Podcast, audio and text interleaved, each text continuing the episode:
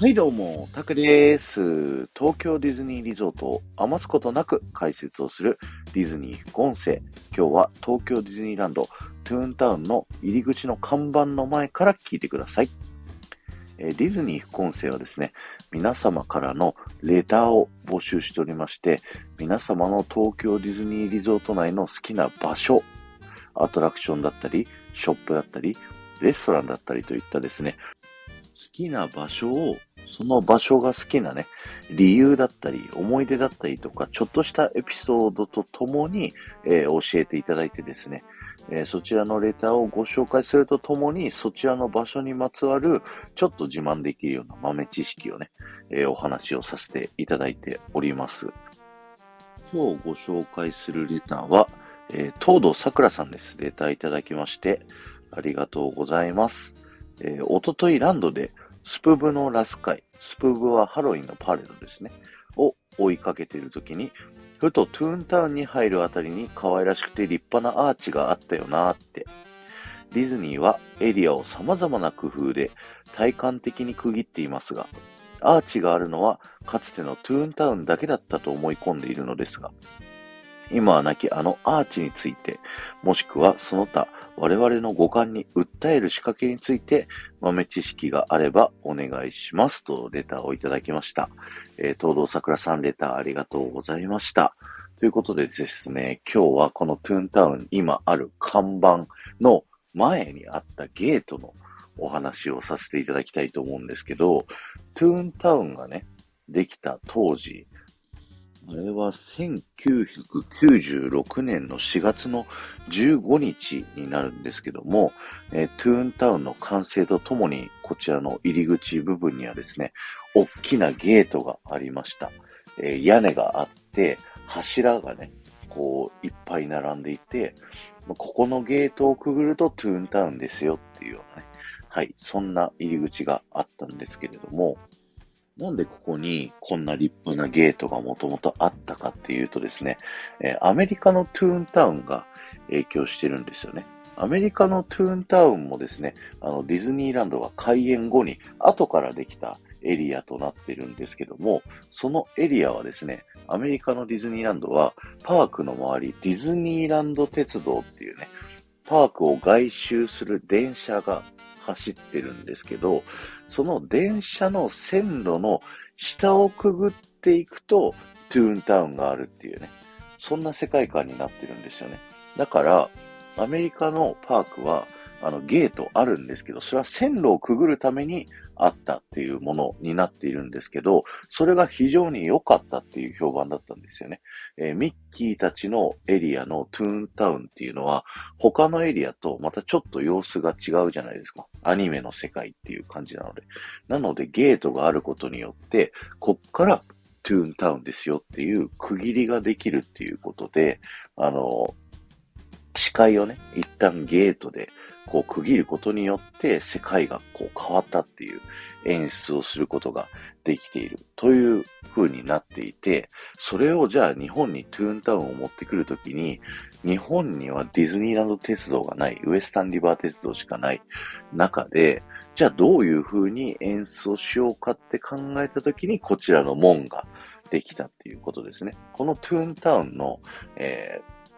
手前側、反対側のエリアっていうのは、ファンタジーランドがあったりとか、トゥモローランドがあったりとか、全然ね、世界観がこう違うエリアが繋がっていますので、そこのエリアだと、こう区切りをね、えー、こっからアニメの世界トゥーンタウンですよっていうのが分かりやすいように、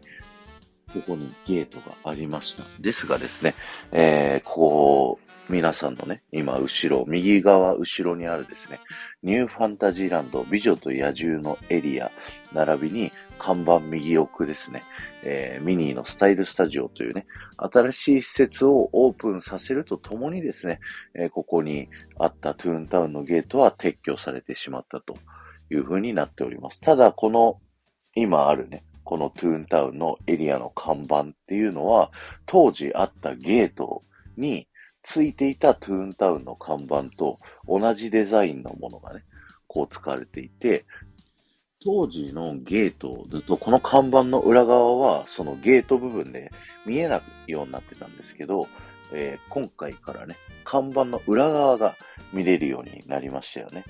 で、えー、見れるようになったこの看板の裏側にはですね、あの、講談社さんからね、また遊ぼうねといったメッセージがこう書いてある、えー、トゥーンタウンのスポンサーさん、講談社さんになっておりますんですけども、えー、これはですね、えー、当時ゲートがあった時には、あの、ちょろっとね、ちっちゃい看板で、また遊ぼうねっていう同じメッセージがついてたんですけど、それが看板の裏にでっかくドーンとね、書かれるようになったっていう新しい項目になっております。さあ、表側にね、あの、戻っていただきたいんですけど、で、このエリアの看板ですね、表面に4つ新しいエンブレムが追加されました。で、このエンブレムはですね、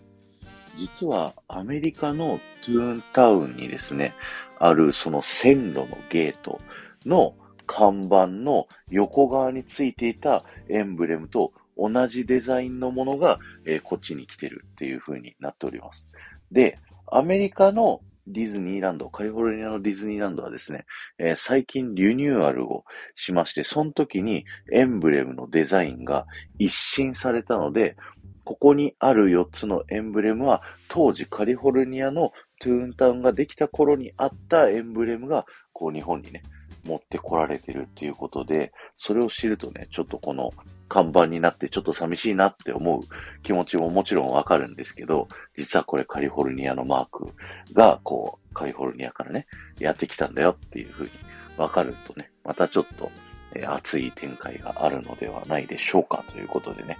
えー、ここに看板があります。で、ゲートの役割としてね、このトゥモローランドとかファンタジーランドの視界を遮って、エリアの区切りっていうのをあの見せたりとか、あとは風景的にね、なんかこう全然世界観が違うもの、特にあの、ゲートがあった頃はさ、スタージェットってでっかいロケットがあったからさ、それがトゥーンタウン側から見た時にスタージェットドーンってはっきりあると、ちょっとね、景観が損なわれるっていう世界観が崩れてしまうっていうのがあったんで、ゲートがあったんですけど、今はもうそのスタージェットがなくなった。っていうところもあるので、ゲートも役目を終えたのかなというふうになってます。で、ただ看板もね、大きく道のど真ん中にあえてあるのは、そのトゥモローランドだったりの、えー、景観をなるべく見にくいように、トゥーンタウンのエリアの中にいるときは、なるべく外のエリアが見えないようにっていう意味が込められているので、あの、道のど真ん中にね、トゥーンタウンのでっかい看板があるという風になっておりますと。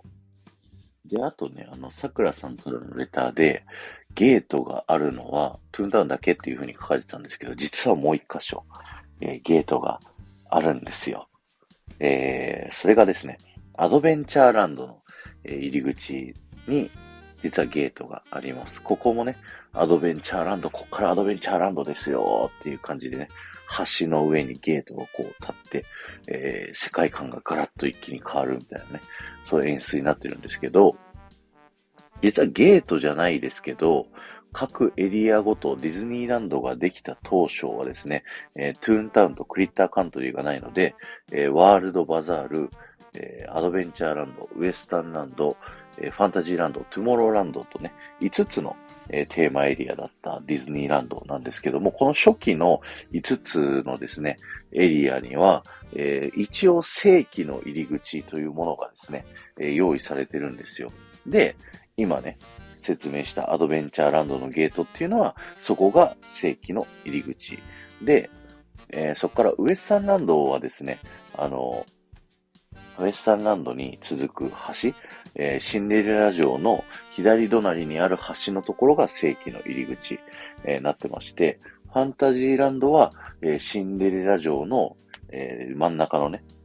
門のところ、そこをくぐったところがファンタジーランドの正式な入り口。そして、トゥモローランドは、えー、バズ、えっ、ー、と、プラザから伸びてる橋で、えー、バズライトイヤーが右手にあって、スティッチエンカウンターが左にある、あそこの通路のところ。あそこはですね、2本の巨大な塔が立っておりまして、ここは実はトゥモローランドのゲートという風にね、えー、なっているという感じですね。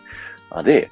結局後からできたクリッターカントリーも、あの、看板があって、ここは正式な入り口ですし、えー、トゥーンタウンも入り口があるということで、まあ、全エリア、一応ここが正しい入り口ですよっていうのがあるっていうね、はい、のがあったりするんですけども、ぜひね、いろいろ各エリアの入り口見てみてください。ディズニーがね、細かな演出をしているところをね、それぞれ発見することができると思いますので、よろしくお願いします。えー、今日は終わりです。ありがとうございました。この放送が面白いと思った方は、ポッドキャストで聞いてくださっている方はですね、ぜひチャンネルのフォローよろしくお願いします。そして、スタンド FM で聞いてくださっている方はですね、フォローに加えて、いいねボタンだったり、コメントをね、することができますので、ぜひそちらの方もよろしくお願いします。またね、えー、コメント何書いたらいいかわかんないよっていう方はですね、僕は今からキーワードをお伝えさせていただきますので、そのキーワードだけでも結構ですので、えー、コメント欄にね、残していってください。そして今日のキーワードは、ディズニーの入り口は狭くしがちでお願いします。